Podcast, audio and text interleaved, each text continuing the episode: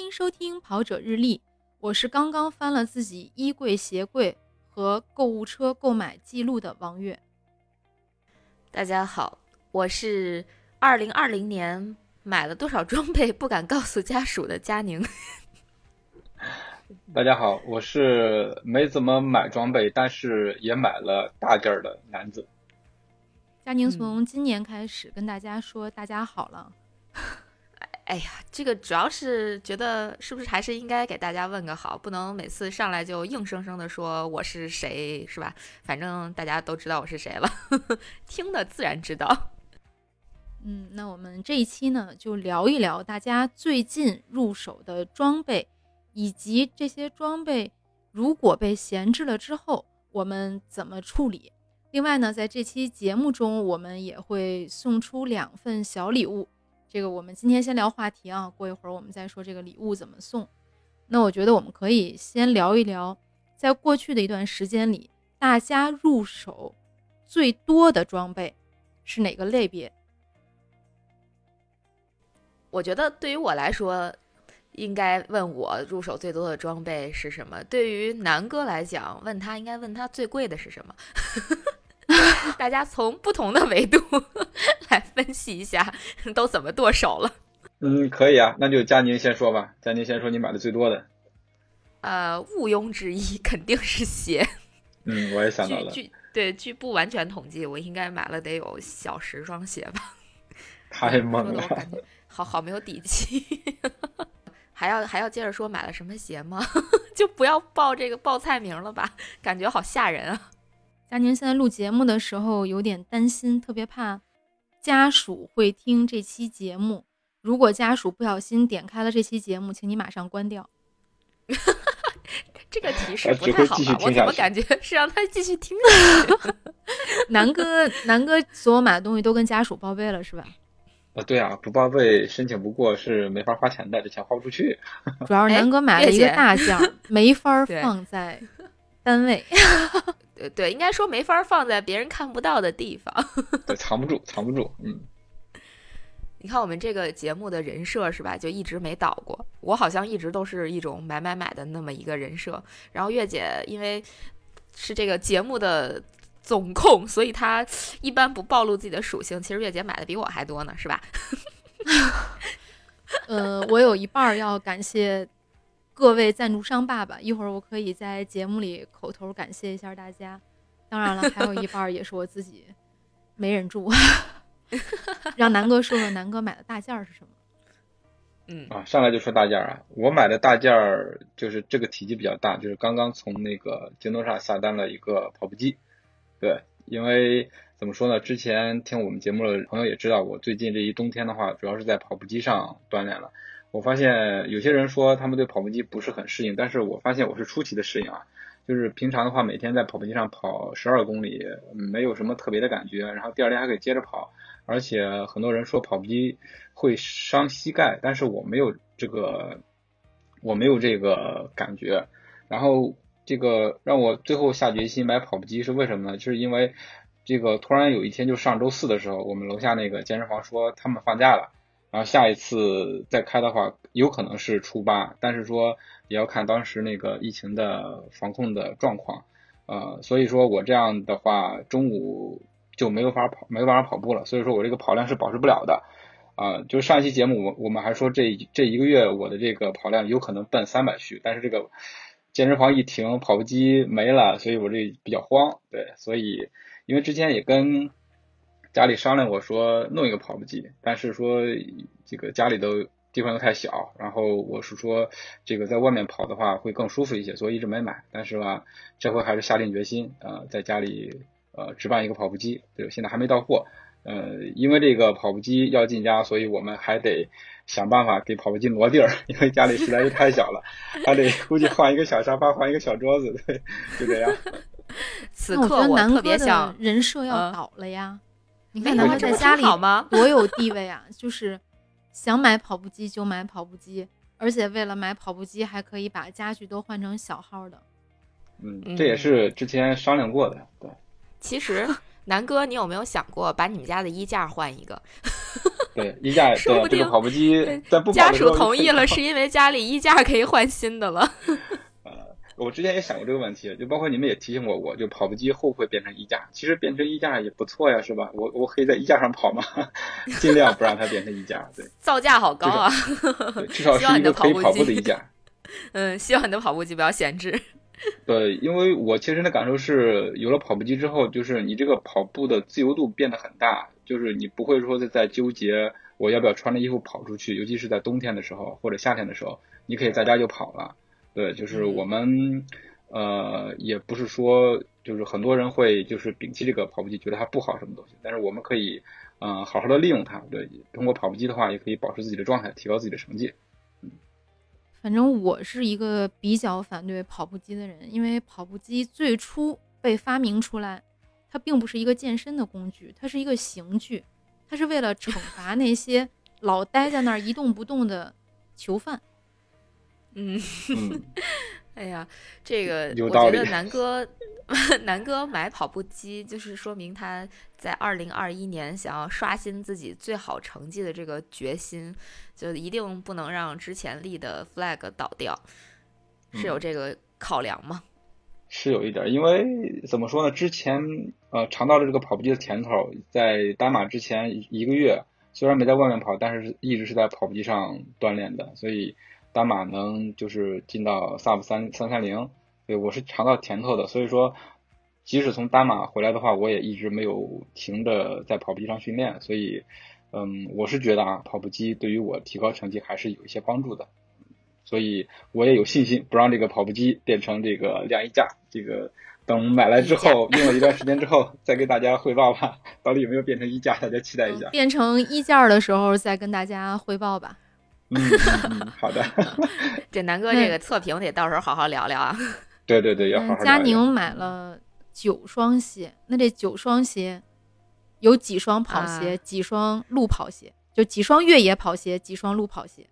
对分个类，呃，我应该是这样，就是我把越野跑鞋是全系更新换代了一下，因为我其实前年一年就基本上算是没有跑任何越野赛，所以也就没有囤什么越野鞋。呃，然后之前的那几双都是 T N F 的越野鞋，呃，当然也是朋友推荐的，好不好穿呢？怎么说呢？就还好吧，无功无过，呃，没什么亮点的感觉。嗯，今年呃，二零二零年，不好意思，是去年。就是去年呢，就因为咱们夏天从春天开始一直都有上山，所以我就嗯换了几双新的这个越野鞋，主要是萨洛蒙和 Ultra 的，这应该算是呃目前越野圈比较这个主流的越野鞋了吧。然后呃我也买的基本都是最新型号的，除了萨洛蒙，萨洛蒙我应该买的是一个。呃，老款买它，就我那个萨洛蒙的型号应该是 Sense Ride 二，买它主要是因为颜色比较好看，就是呃外贸协会那种嘛，嗯，但是没想到那个鞋竟然还可以，就是比我想象的要好穿。我一直觉得萨洛蒙是精英选手的那个选择，就像我这种菜鸟级别的，估计驾驭不了。呃，想想的是买来当个平时的鞋穿也行，结果没想到它上山的表现还行，呃，所以我还觉得挺好的。然后另外两双嘛，就是今年 Ultra 应该主推的两双，一双是 Long Peak 四点五，另外一双是 Olympus 四点零。就这这两双鞋应该都是新款。然后怎么说呢？我觉得这两双鞋都挺好穿的，只不过那个 Long Peak 四点五可能不太适合长距离。我穿着它跑了一个呃崇礼幺六八的七十公里的比赛，呃，结果最后 感觉那个鞋底儿真的有点薄，所以它那个支撑不是特别好。到呃最后阶段吧，就感觉自己没穿鞋。所以那个平时训练还是可以的啊，然后奥林巴斯四点零就，呃，很好说了，很多人都说很好穿，我觉得也挺好穿的，就是它底儿比较厚，呃，然后支撑挺好的，而且防滑绝对是一流，因为它是 V 底儿嘛。后续上山和跑步，呃，上山和比赛训练比赛，我基本都穿了奥林巴斯四点零。呃，如果有跟我一样脚比较宽的，比较喜欢穿那种。不能说脚在里边逛的嘛，就但但是呃，相对来讲鞋楦比较宽，喜欢那种宽敞感觉的，可以试试 Ultra。呃，越野跑鞋基本上就这就这三双，所以我就都呃大致的说了一下，我觉得我穿的这三双还是挺不错的。然后路跑鞋嘛，其实主要还是呃买了很多耐克爸爸的不能叫爸爸，毕竟人家没赞助我们，就是我们这作为耐克的 自费选手，嗯，对，买了不少耐克的这个跑鞋，各种各样的，什么训练鞋，什么 Rival Fly Two 啊，什么什么这个今年他二零二零年他主推的这个 Paxos 三七啊。呃，然后包括老款的百分之四啊，呃，然后冬天又买了一双 Paxos Turbo Shield 的这种，呃，防水保暖的感觉像棉鞋一样的跑鞋，也买了耐克的越野鞋，就 Wild Horse Six 呃六，就是呃那个野马六，嗯，然后其实重点想说的是，买了一双索康尼的 Endorphin Speed，我觉得那个鞋真的是我今年买的所有鞋里边，我觉得。最好的一双，就是我我好像也给你们推荐过，我觉得那鞋挺不错的。因为很多人可能，呃，买的话就上来可能就去买那个索康尼的那个 Endorphin Pro，那个是它的碳板跑鞋。但是因为我跟小伙伴我俩讨论了一下，觉得也没啥比赛，就没必要非得买一个碳板的比赛鞋，那不如买一个，呃，怎么说呢，有点像这个 Zoom Fly 那种，呃，能。能当比赛鞋，也能当训练鞋，兼顾的那种，而且价格 相对来讲也比 Pro 系列要便宜一点的这个 Speed，结果没想到买了还觉得挺惊喜的。那个鞋就是它的滚动感觉特别棒，然后它不不是碳板，它是一个全掌的尼龙板，它叫什么 TPU 板，那个就不是特不是特别硬，所以它那个回弹反馈可能没有那么好，相比 Pro 就稍微脚感要柔和一些。嗯，缓冲也挺好的，就在操场跑啊，防火道呀，平路呀，我觉得表现都特别好，是我今年我觉得买的最最最最满意的一双跑鞋。嗯，基本就这样。耐克真是买了不少。嗯，对对对，我我基本上把耐克所有的系列，什么赛鞋，什么适合操场的鞋，训练鞋，呃，越野鞋，全都买了一遍。反正你这要按细分的话。真的是有好多，你再买一个什么恢复鞋之类的啊？对对对。佳宁，佳宁买那么多鞋，感觉他对这个鞋也是特别的懂啊。我也是在佳宁的推荐下买了不少的鞋。其实你刚才说你买了十双鞋，我列了一下，我也把自己吓一跳。其实我这一年也买了得有四双鞋，就是跑步鞋的话，跑步鞋的话是买了呃，就是路跑鞋买了三双，然后越野鞋买了一双。对，刚刚还买那个，就是昨天刚试了，呃，刚买的那个 Temple Next Percent 那双鞋，然后是之前买的那个飞马三七，被我已经跑废了，跑了六百多公里吧。对，然后还有一双鞋是那个 Alpha n Fly 那个呃 Next Percent 那个，那个是当做那个赛鞋的嘛。对，所以现在呃前前后后买了三双路跑鞋，还有一双越野鞋是越越野鞋是那个。Hoka 的那个 Speed Gold 四对，但越野鞋我就这一双，不像佳妮那么好，买了好几双。毕竟我比赛多点儿，越野鞋的寿命也短点儿，我得给自己把理由和借口都想好。对，特别的充分。宽脚板，他在穿萨洛蒙的那双鞋的时候，因为萨洛蒙的脚型还是偏瘦的，你有没有觉得？对，偏瘦。嗯，对，这也是我觉得萨洛蒙那双鞋我觉得还不错的原因，就是我并没有觉得它很挤。呃，我看了一下，现在应该是我买的这个型号，就是 Sense Ride 系列，它应该已经出到了三。就在我看来，我觉得萨洛蒙好多越野鞋都已经变得越来越像那种潮鞋，而且就是我我其实不太能理解为什么越野鞋要出白色，就 进了山之后什么色儿都变成泥色了，那还不如买个深点的，或者说炫彩一点的更好。但是好像我看最新款的 Sense Ride 三是一个白色，我我觉得我可能就好看。我曾经特别认真的给泰尼卡的负责设计的老大，我说我特别希望你们能够出金色的鞋、红色的鞋、白色的鞋，嗯，因为越野鞋其实如果你不跑山的话，它还是挺结实的。那可能有的人就会在日常穿，呃，如果在日常穿的话呢，有一双小白鞋其实还是很好搭配的。嗯，对，这就是我说的，萨洛蒙怎么越来越像这个潮鞋了？可能人家的这个售卖方向是不是变了？就不再针对我们这些所谓的重度的跑步或者越野跑人群了，更多的面向一些就是平时可能就呃怎么说基础运动、轻度运动的这些人群，所以他可能把颜色做的更 不那么好洗。嗯，更日常化、更潮了。或者他也考虑到一个情况，就是这些鞋退役了之后，你可以在家穿嘛。嗯，平时穿。退役之前都已经穿的。如果你穿了这双鞋上山，其实我发现，就是因为我是很喜欢穿浅色的衣服啊、鞋啊，其实很难嗯。刷出来，基本上刷不出来。这双对这双鞋就就废了。永远上山穿吧，或者永远比对对。对赛穿吧。比如你那个白色的路跑鞋，如果你去参加嗯。比赛的时候，路面有水，有的时候溅上那个泥汤儿，其实都是也。不好洗。对对很难洗掉。嗯，你在操场上如果有水的话，染成那也不行个橡胶的红色也是洗不掉。哦，特别难洗对，啊你们这么一提醒我，我发现我好像落了一双鞋。其实我还买了一双哎亚瑟士。对，我你看看还买了一双 亚瑟士的 Nova Blast，但是那个鞋也纯粹就是因为颜值买的，它是一个东京配色，白色白绿的。月姐应该记得那双鞋就很可惜被我毁掉了。怎么毁了呢？就是。呃，那个鞋我个人感觉穿着不是那么的舒服，但是有一次我穿着它去跑操场，正好赶上了下雨，结果操场上的那个塑胶的颜色就蹭到了那双白鞋上，并且再也洗不掉了。所以这也给大家提个醒儿：如果你们要是下雨天去跑操场的话，尽量别穿白鞋了，不然就是真的，嗯对，我觉得下雨天不管跑任何路，其实都还是穿一双深色的鞋。就如果是下雨嗯嗯天，你不管是训练还是比赛，就这个真的是经验之谈。其实咱们仨嗯有应该是有两双鞋是重复的，就是我们三个人都共同拥有两双鞋。嗯，我这边一个是飞马三七，我们三个人都买了，觉得这个是今嗯年表现非常不错的一双训练鞋。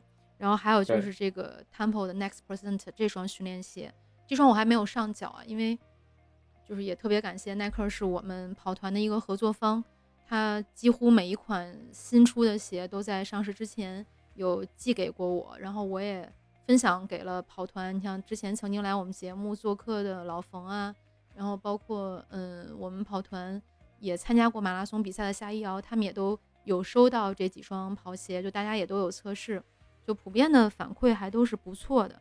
就耐克的鞋现在嗯可能在跑者心中的地位应该已经是比较稳固的了。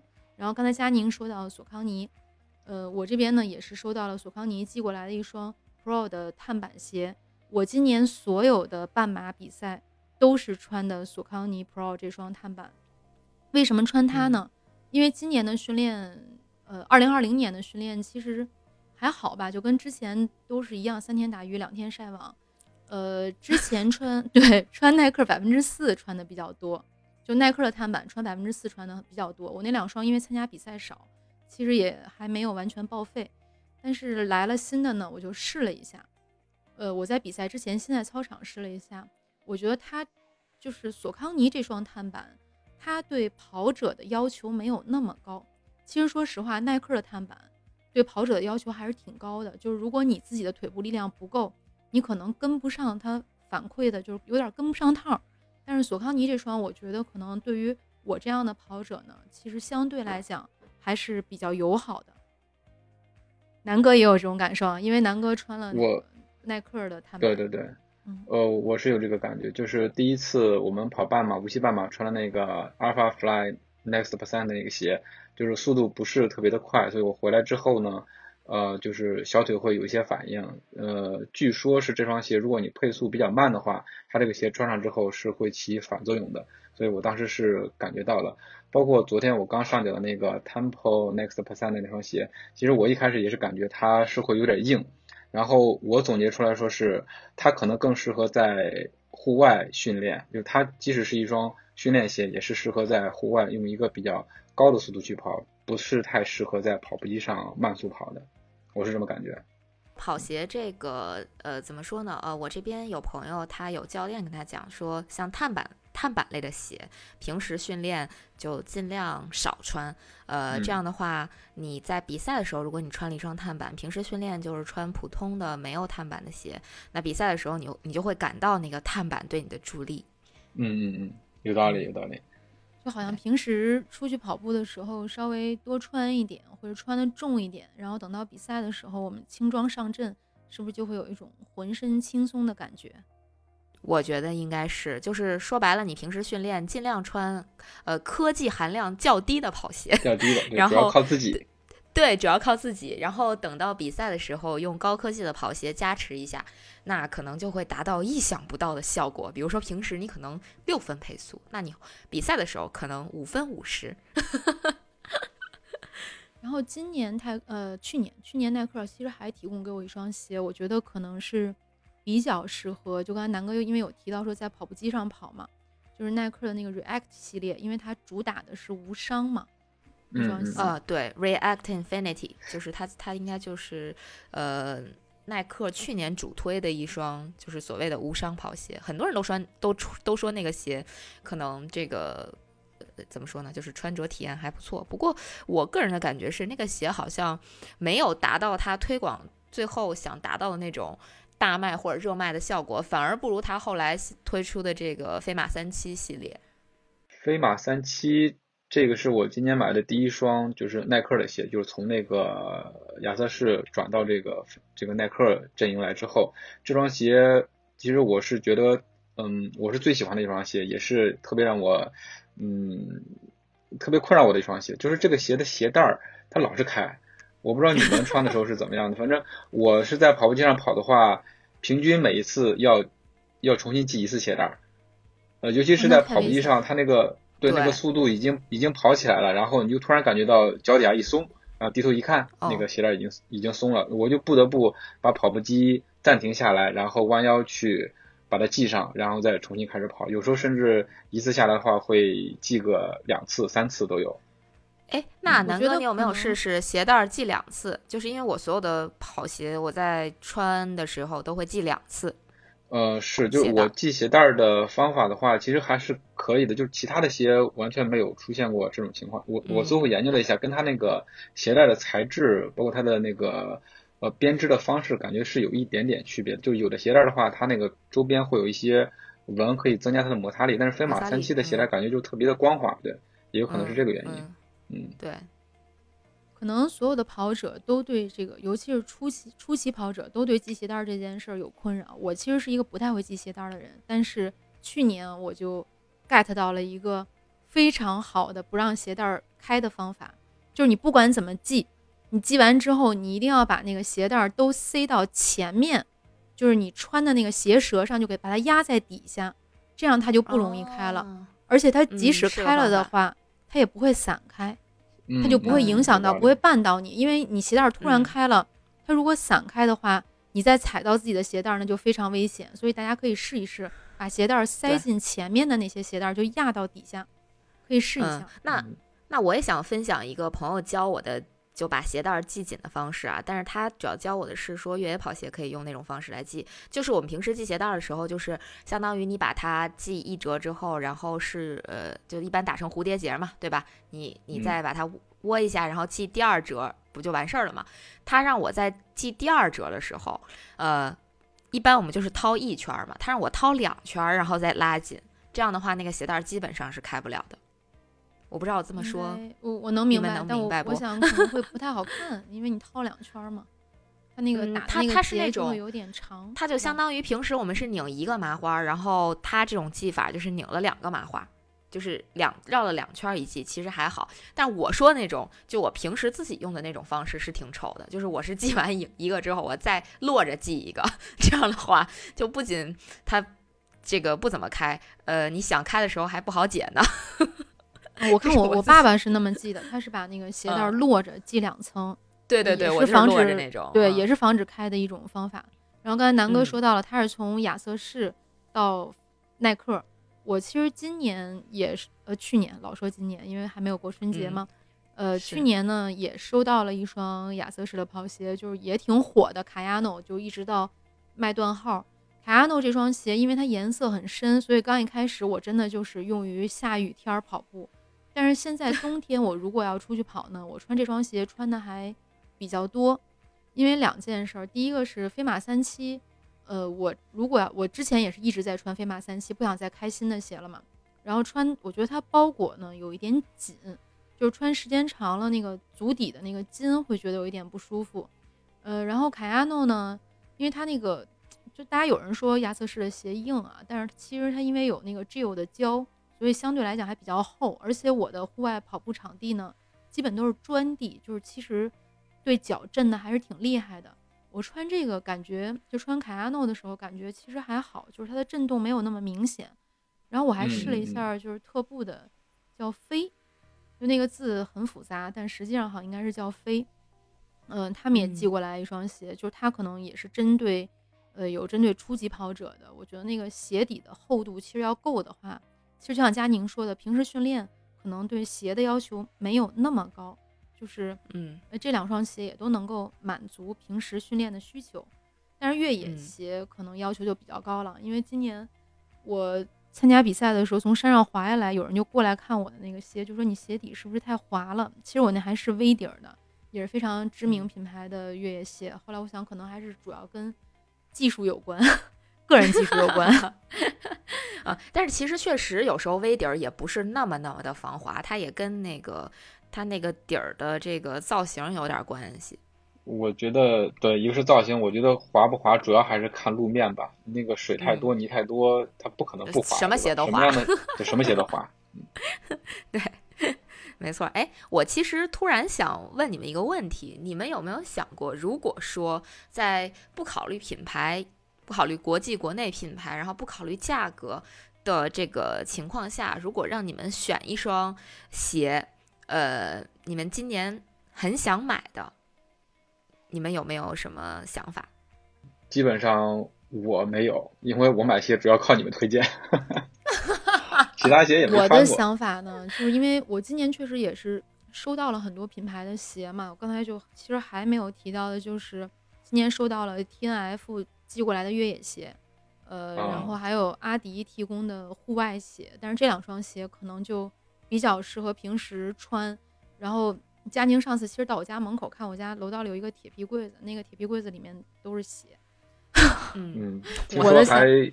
曾经不堪这个重负摔倒过是吗？这这个装鞋的呃，那是房房间里，房间里的有一个鞋架。家庭看到那是 鞋柜，对，房间里有一个鞋架，然后那个鞋架因为每一层都会，每一层都落了三层鞋，它是一个就是很高的，就比人还要高的鞋架。后来那个钉子断了，就所以鞋太多了。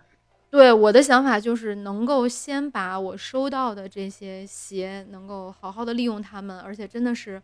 善待每一双鞋吧，就是把每双鞋就穿到他们收寝正中。如果要是它不是很适合跑步或者不是很适合越野的话，那就日常穿着，或者再有一些处理方法，我们一会儿聊。那那 因为跑步可能最多的就是因为它毕竟是脚比较辛苦的一件事儿，所以对对对，买鞋就买的比较多。那除了鞋以外，你们还买什么东西买的比较多？嗯，今年其实因为比赛比较少，并且也没怎么出国，呃，不是，就基本上没出国。去年啊，去年老觉得现在还是二零二零年，所以其实今年买的衣服之类的装备是比较少的。嗯，简单，我其实简单挑了几个，就总结了一下，我觉得就比较好穿的，可以给大家说一说。嗯，我今年又买了两件 OR 的氦气。就是这个，它是一个防水夹克吧，嗯，在越野跑里边，它是可以当做强制装备用的，因为它是那种超轻防水的冲锋衣，还可以收纳，就比较方便，呃，而且它的那个防水效果也很好。我记得我二二零一五还是二零一四二零一五年吧，参加了一场越野赛，那个越野赛最后十公里一直在下大暴雨，我那件衣服。基本上都没有透，所以我觉得 O 二那个氦气的这个效果真的是挺好的，嗯，所以我原来的那件氦气已经穿了大概三四年了吧，呃，当然后面因为越野赛跑的少，所以衣服可能穿的就少了。后来我买了新的之后，我把旧的那件氦气还放到闲鱼上卖掉了，而且还卖了一个不低的价格，就可见这个装备知道它的人应该。就会觉得它其实是一个比较好的东西。对对对，O R 的东西都还不错的。对，但是因为 O R 的这个氦气夹克我也有买啊。刚才佳宁说轻防水，这个都没问题，因为我都有试过。嗯、它确实比一般的冲锋衣是要轻，但我认为它有两个问题。第一个是我不知道嗯是不是我买的那件，我那个是二代氦气防水夹克，它那个领子就很高，那你跑的时候，你要是全拉上呢，肯定很不舒服。如果你要敞着，对，如果你要敞着，它就会炸着。呃，如果万一你要身体有摆动，它就会蹭到你的脸或头发。我不知道佳宁怎么解决这个问题。总之，我就觉得这件衣服它特别炸着，而且嗯，对对对。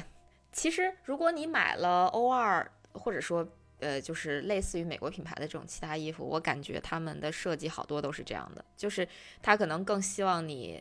呃，一般可能不太会说跑步的时候穿，就纯跑步的时候穿啊，可能更多的是那种户外的场景，所以它可能更建议你在下雨的时候是把它拉上去穿的，而且你不会有特别剧烈的这种呃运动，然后它其实这种对对对于这件衣服呃至于你的这个效果来讲，它拉上去是更好的，这样它帮你帮你挡了更多的水，这样子啊，呃，所以它就把脖子做的特别对高，所以所以在跑步就是日常训练上穿，可能我觉得更适合参加比赛。如果突然下雨对对对出来，没错它可能保温防雨的效果比较好，但是都训练非常穿，好，对，就不太适合训练穿。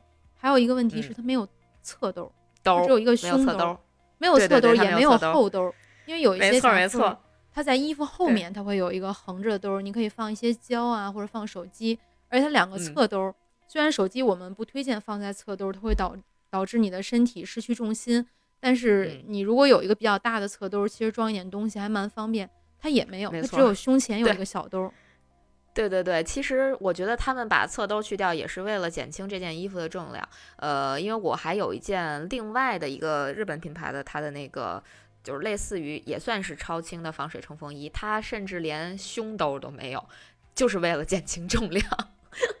这这这个这个可能他呃默认为说你呃穿这件衣服可能主要是去跑越野赛，所以你可能会有越野包或者呃越野背包或者越野腰包之类的东西，所以就不需要这个冲锋衣来承担这个储物的这种功能。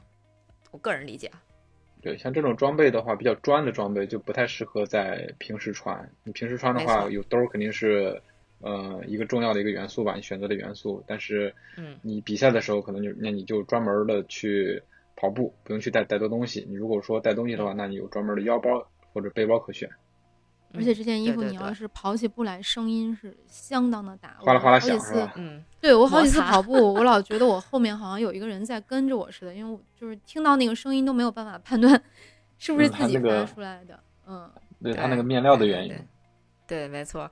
然后接着说嘛，接着说，我还买了一对件，对之前来我们节目做客的嘉宾卡卡老师，他特别推荐的 O 二的一件，呃，叫 DV 的，算是冬季跑步夹克吧。哎呀，都是夹克。呃，因为呃，就卡卡老师说，它的这个排湿啊、透气功能特别好，而且还保暖，就简直是冬季跑步神器。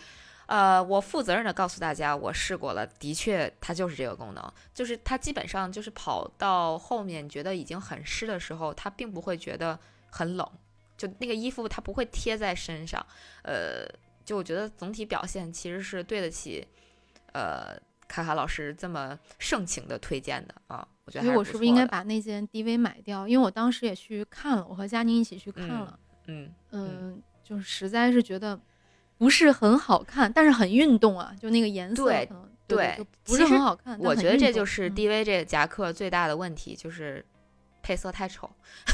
基本上 所有的配色我其实都不是特别喜欢，但是本着管它呢，反正这个功能性强就行了，就买吧。对对对对，可能嗯在日常训练，尤其是冬季跑步，DV 这件我们还是比较推荐的。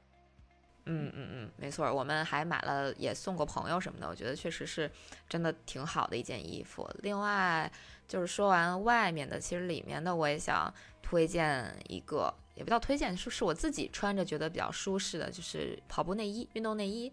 嗯，我应该是买了两件 Lululemon 的那个 Energy 系列的内衣，它其实只是一个中度支撑，就看呃商家的网页介绍的话，它其实只是对 B 杯和 C 杯的这个呃这个这个胸型 提供中度支撑，但是呃，我觉得对于对于这这两个型号的呃哎呀妈呀，越说越不会说了。就说对于胸不是特别大的妹子来说，其实可以考虑中度支撑，也可以用来跑步的。反正我觉得舒适度什么的都还挺好的，而且并不磨。因为很多人，我相信他穿那运动内衣，如果跑一个相对长的距离的话，会出现那种下沿会磨到你皮肤那种那种情况。因为我是经常有，我其他好多内衣都会有这种情况。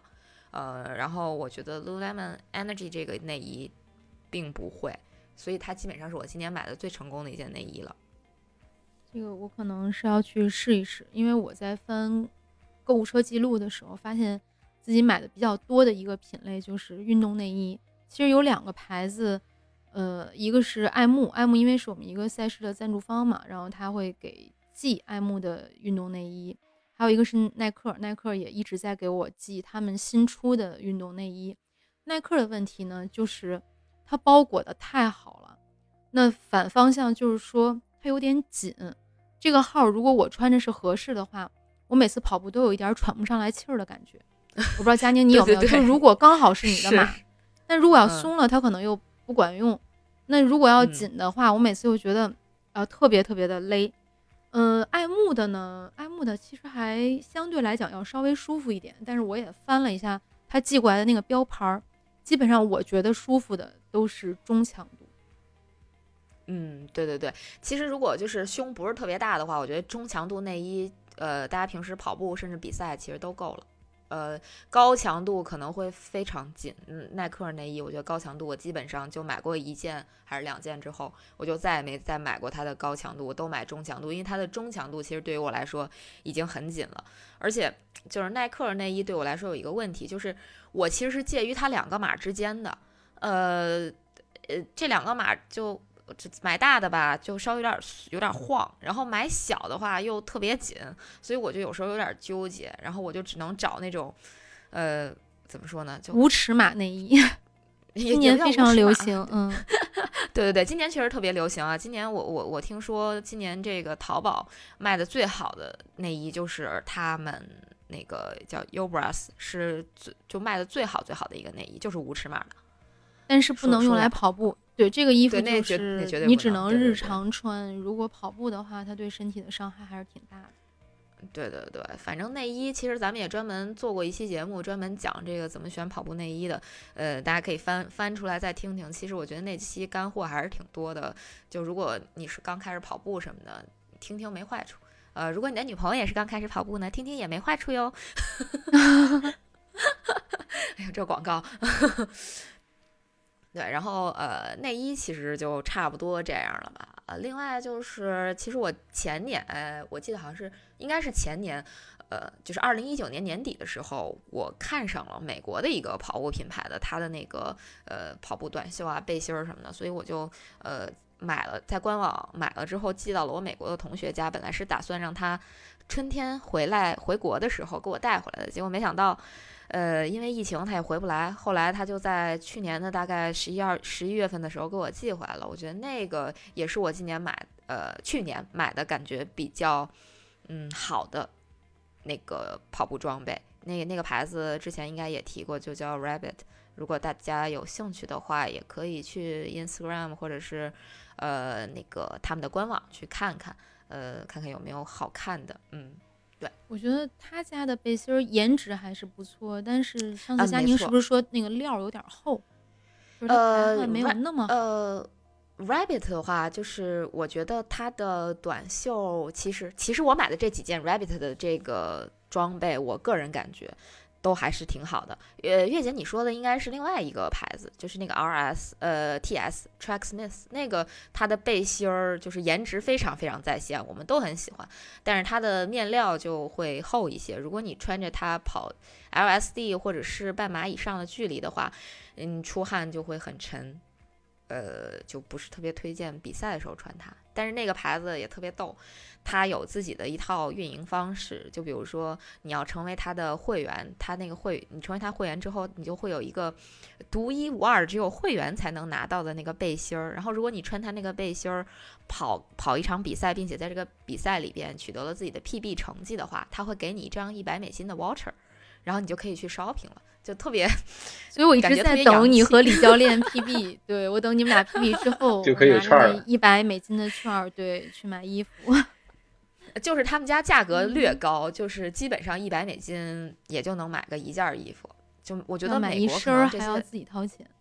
对对对，小众的牌子可能相对来讲，确实它的这个这个价格摆在那里。当然了，中国的这个很多国产品牌，它这个价格也也不低。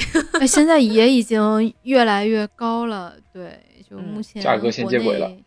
对，国内新出的几个我们认为还不错的牌子，确实是，比如说 Bodyweight，现在基本上跟耐克的价儿差不多。但我也有跟他们的老板有聊过，就是说关于呃 Bodyweight 它用所用的这些面料啊，包括它缝制的方式，可能确实是也不亚于国际大牌，大家可以试一试。嗯，是。对对对，其实确实是国内现在不少品牌，它出的衣服应该它的裁剪也好呀，样式也好呀，可能都还是挺接轨国际的吧。然后可能性价比也还不错。呃，如果大家愿意的话，可以去多尝试尝试，也支持一下我们的国产品牌。嗯，对，国际品牌有的时候有一个什么问题呢？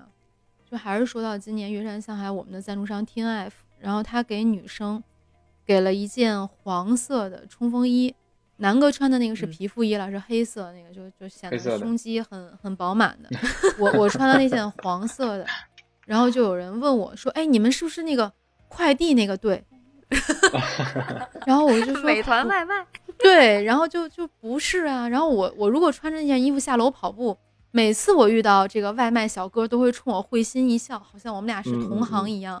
就这个颜色在中国可能已经没法穿了，但是这件衣服特殊的意义。对这个冲锋衣，我我后来查了一下官网，卖的还挺贵，卖两千多一件冲锋衣，而且它可能各方面的性能啊，真的是非常好。但是呢，就是你穿出去总是会引起误会。嗯，其实那个颜色我挺喜欢的，亮黄色嘛。啊，那黄还挺好看的，对我也觉得。南哥，你努努力，减到一百斤，月姐送给你。嗯，但就是说它那个 配色确实呃撞的厉害，跟那个外卖小哥撞的有点厉害。现在蓝色的不敢穿，黄色的不敢穿。饿了么和美团。对。嗯，其实 T F 的。日本线产品真的是挺好的，呃，我们身边挺多朋友对都去都会去去日本的时候会去买它的日本线的产品，包括 T N F 的子标只在日本可以买得到。当然，子标不只是日常呃运动运动款啊，它还有那种就是休平常的休闲款，对，很潮，而且子标的价格也会标的相对高一些，呃，真的很贵。开玩笑，对对对，开玩笑啊！身边有朋友在日本买了一件那个就是 T N F 子标的衣服，然后每次穿的时候都要把。那个指标露出来，证明我这件衣服很贵啊！其实就是从脖子领提了出来吗？就是穿上那件衣服以后，商标我们都是掖进去，如果不小心露出来，然后他是特意把它瞪出来，是吗？类似吧，就觉得还蛮蛮有意思的。嗯，然后其实日本 T F 我可能觉得最好的一个呃装备就是它出过一个那个跑步短裤。就它基本上就属于那种自带腰包的，你可以把什么手机啊，然后什么能量胶啊那些都直接塞到那个腰包里。当然，现在很多国内品牌也出了类似款，呃，都差不多。呃，但是那款真的是我我我二零一八年买的，我我买了一条二零一八年买的，然后到现在为止，那个什么什么弹性啊，然后包括那个面料都没有变形，我已经洗了无数次，我每次比赛都要穿它，就尤其是越野跑比赛我都要穿它。但是它真的就是。但是没有侧兜啊，呃，有南哥，南哥今年应该也是拿到了 T N F 的短裤，因为也在我们队伍里面嘛。我觉得 T N F 的跑步短裤它最好的一点就是 T N F 所有跑步线的产品都非常轻。哎，对对对，我也特别喜欢这个短裤。嗯，虽然它没有侧兜吧，但是它有像佳宁说的那个后面的那个类似腰包的东西，你可以对对对放手机，甚至可以塞瓶水进去。嗯嗯嗯，没错，就是。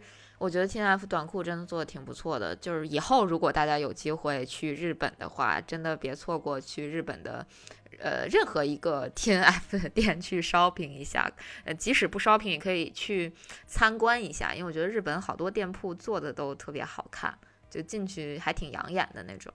嗯，那入手的装备我们今天就聊到这儿了，那我们说一下不合适的装备都怎么处理？刚才其实佳宁有说，就是会挂到一些二手平台。一般我的装备也是这么处理的。好卖吗？跟大家说说行情，好卖不好卖？呃，还行吧，因为不光是我一些这个呃用过的装备，包括呃参加比赛发的好多东西，比如毛巾啊，然后还有其他的小的东西。因为你在家里面的话，它也没有太大的意义，你放的话也会占地方，还不如说是挂在这个二手网站上。如果有人喜欢的话，可以买去，然后发挥一些作用吧。其实这个价值的话也不多，你像那些东西的话。嗯，也卖不上价钱，但是呃，总是有人买的，有人喜欢，还是还有还有的人就是甚至他们是会有一些收藏的，就比如说呃，马拉松发了一些奖牌，或者是那奖牌肯定不会卖了，还有一些周边的纪念品之类的东西，还有人专门收这个，嗯，还挺有意思的。是你在二手平台上会，反正会遇见各种各样的人，就你挂一个东西，他会给你呃特别特别详细的去问，有些东西你根本就。不知道，你还得拿过来去看，帮他去查，然后解答他的各种问题。呃，但是往往他最后查完之后突然不想卖了，查完以后发现自己这个东西还挺好的。那还真是，嗯嗯，我之前卖那个我的那个 GoPro 的时候就是这样，就是我把它拍上照片放上去，然后也有人过来问，最终都有人已经下单了，然后我突然舍不得了，就是怎么办呢？可以可以毁单吗？可以毁约？可以的。可以的，可以的，嗯，但是可能不太好吧，就对人家来说也不太好。反正就是我当时就是舍不得卖了，我觉得还可以发挥点余热吧，所以就还是现在还留着。那不还有问完了啥也不说就走了的吗？有有有，什么人都有。嗯，对其实就在二手平台上，你能遇到各种各样奇奇怪怪的人。呃，比如说我 我特特别神奇的卖过一个呃泡沫滚轴。然后当时那个泡沫滚轴，我应该是填错了数据，呃，填错数据之后就被人买买了，买完之后我就给人家寄去了，寄去之后人家就说说，哎，你这尺码不对啊。他说要不这样，我给你寄回去吧。我说你别寄回来了，呃，那个你就确认收货吧，我把钱转给你，我就当我处理了一个垃圾好了。然后结果最逗的是，我本来以为这样就完了，结果他跟我说，他说，哎。你那还有吗？我还能再买点吗？就是他把我当批发商了，你知道吗？我我我我，但是我我内心的感觉就是怎么着？你还想再再占我点便宜吗？是吗？我再处理点垃圾给你，再付点钱给你是吗？在这二手平台上，有时候我都会很奇怪，就是以前也出过一双，就是自己穿了好长时间的，就是在我看来应该不会再穿它，而且，呃，是会有破损的。但是我挂上去的时候都会呃明明白白的标上说哪里有破损，然后我大概用了多长时间，什么时候买的。就是在我看来，就是不太有可能去卖出去的，但是，呃，反而给卖出去了。就是说，你这个东西可能在你眼里头说它可能没有再利用的价值，但是在其他人那里，呃，他可能还是，呃，比较喜欢这个东西，或者说在他那边能发挥价值。所以说，嗯，我觉得把这些闲置的装备或者说用过的装备挂二手市场出掉，让它在别的地方、别的人那里，啊，发挥作用，我觉得其实是还挺好的一件事情。关键是自己还能活动一点资金。因为你要新的可以送人，旧的就只能挂到二手平台了。那南哥，你一般会写你这双鞋穿了多少公里吗？呃，我记公里的话，以前都没有记过的，除非说是现在那个呃刚刚开始，嗯，有那个运动软件，就是登记了自己的跑鞋，才会记住它是跑了多少公里的。一般就是说这个鞋哪有磨损或者哪有破损，就讲一下它的情况，是不是？对，肯定会讲的，就不会说是说别人拿到之后说啊这破了那破了，你们一开始没告诉我。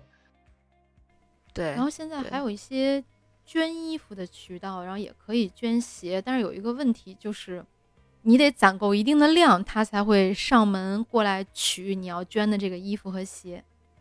佳宁捐过吗？捐我我没捐过。捐衣服还有一条就是说，我记得是不能有破损。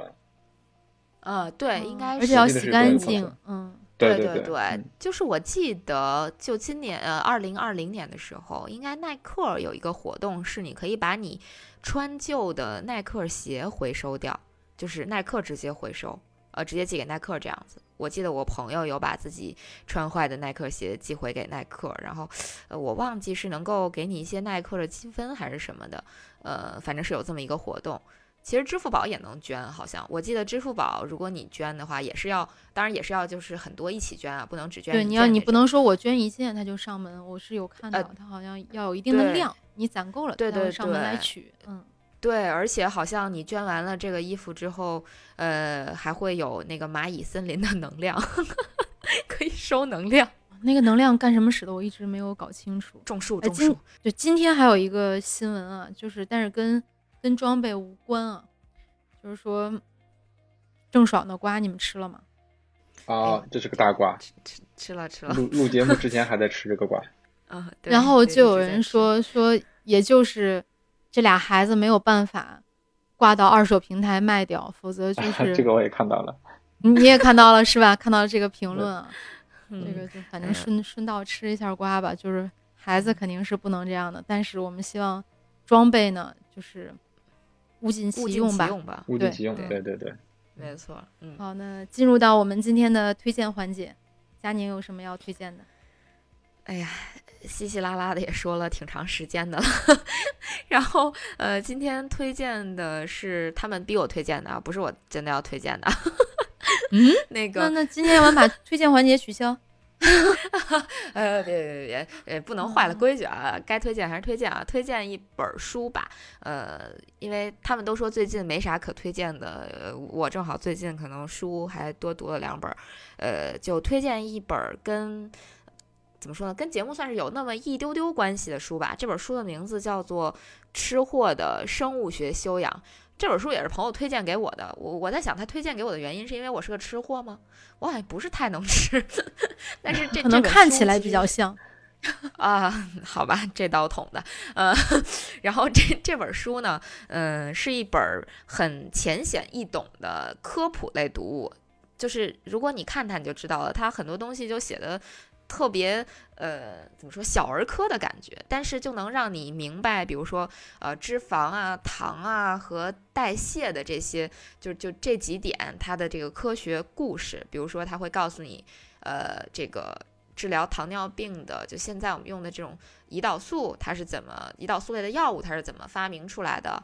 然后包括胆固醇到底是对人体有用还是有害？然后脂肪它又分为几种？什么？比如说我们不知道的，我们人体可能还有一种叫棕色脂肪的好脂肪，脂肪它是能呃，对它它里嗯面对婴儿它里面的身上比较多。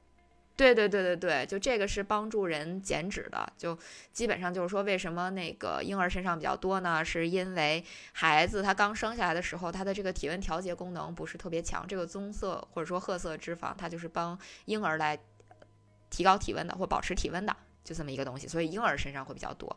呃，就是类似的吧。这这本书里会讲很多，而且是那种呃很很容易懂的。如果你对这方面感兴趣，然后又想知道，比如说人体的这个代谢啊，包括你怎么样减重是比较科学的呀，就类似的，都可以去读这本书，做一个简单的了解。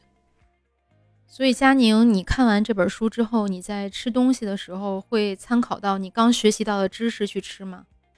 呃，其实我在我自己的微博里面也写了，我就看完这本书之后，我印象最深刻的，真的不是说变瘦怎么才能变瘦，它是它里面讲了说人变瘦可能有呃三种方式，呃就不说哪三种了，大家可以自己去看。呃，但是我对这本书里边印象最深刻的部分，其实是就是大家现在可能都听说过那个公司叫辉瑞制药，它应该在这次新冠疫情过程中算是一个比较出名的这个制药公司吧。呃，你们应该也听过吧？就是因为它也有那个疫苗，国外的疫苗，但是据说已经在挪威已经打死不少人了。这个就不知道了啊。但是就是说，这我看这本书，就是对辉瑞印象非常深刻，就里边讲了它是怎么推广，呃，应该是，呃，那个药叫利普妥，它是一个呃降血脂的那么一个药，呃。就是我，我印象最深刻的是辉瑞怎么对这个药进行推广，他怎么做了一个五周的这种快速的医学入门课程，让他所有的这个推销员都立刻成了就是表面上看起来的那种医学大拿，然后每去所有的这个医院去跟 医生们做科普，怎么卖这个药，这个药的药效有多好，就大概是这个营销过程，我还印象挺深刻的。所以说，这还是一本可以学习营销的书吗？嗯，应该是里边还有很多比较有意思的知识，比如说一个一个药品，它申请专利之后，它它的有效期是多少？你们猜猜，它有效期大概是多长时间？你们可以猜一下。哇药之品本身的专利是吗？就就就是对这个药品的保护期，就是你申请专利之后，它其他的公司不能够生产，它有一个保护期。这个保护期嗯就是因为你在研研发这种药品的时候，你要投入精力、投入财力嘛。主要是财力，他给你一个回本儿的嗯时间。说白了，对，但我现在不太记得清了，好像大约是十年。二十我也记。不太清，二十年啊。啊、对，是二十年，或者就是它里边还挺逗的，他他跟你说，他说一般是二十年，但是如果说你用这个药物去做了一些呃，比如说公益啊，或者是呃呃这种就是公益方面的这种活动吧，他可能再会在某几个特定的国家再给你去延长几个月，就让你再多卖几个月，然后一旦这个药品过了这个这个专利保护期之后，基本上它的那个销量就会直线下降，嗯，应该就跟跳崖式下降一样。我觉得这这些知识还都挺有意思的，大家可以通过这本书去了解了解啊。反正就是没有没有用的知识会一直增加。药厂就会推新的药了，就它的营销重点就不在这个药上了。其实并不是哎说这个药没效了，因为啊没错，我们知道有很多特效药，它在保护期之内，它只有一个公司能生产，所以它就很贵，它就卖的非常贵，然后它的利润也高。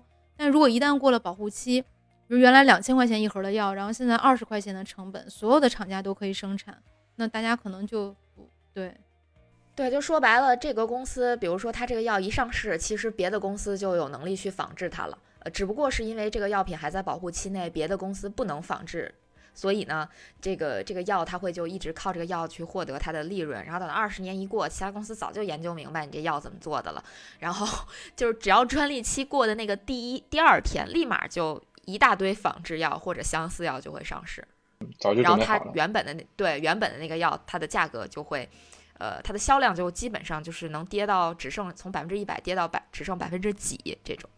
对，所以制药是一个特别有风险也这个暴利的一个行业。没错，今天在节目开始的时候，我们说要在节目中送出两份礼物。那这两份礼物呢，就是跑者日历二零二一年的实体台历。那我们今天的奖品怎么送呢？那就是我们选第一个在我们节目中留言的听众朋友。呃，留言有两个渠道啊，第一个是喜马拉雅的节目平台可以留言，第二个呢是可以去小宇宙的平台上去留言。那第一个留言的听众朋友就将得到我们送出的跑者日历的这个小礼品。那留言我们也是有要求的，那你要跟我们讲一下，那你最近入手的哪一件装备你觉得还不错，你要推荐给大家，也可以讲一下你的推荐理由。好，那我们今天的推荐就到这里了，今天的节目也就到这里，感谢大家的收听。如果你觉得有料有趣，赶快订阅我们的节目，同时推荐搜索关注“跑者日历”微信公众号、服务号以及小程序，更多精彩内容等你发现。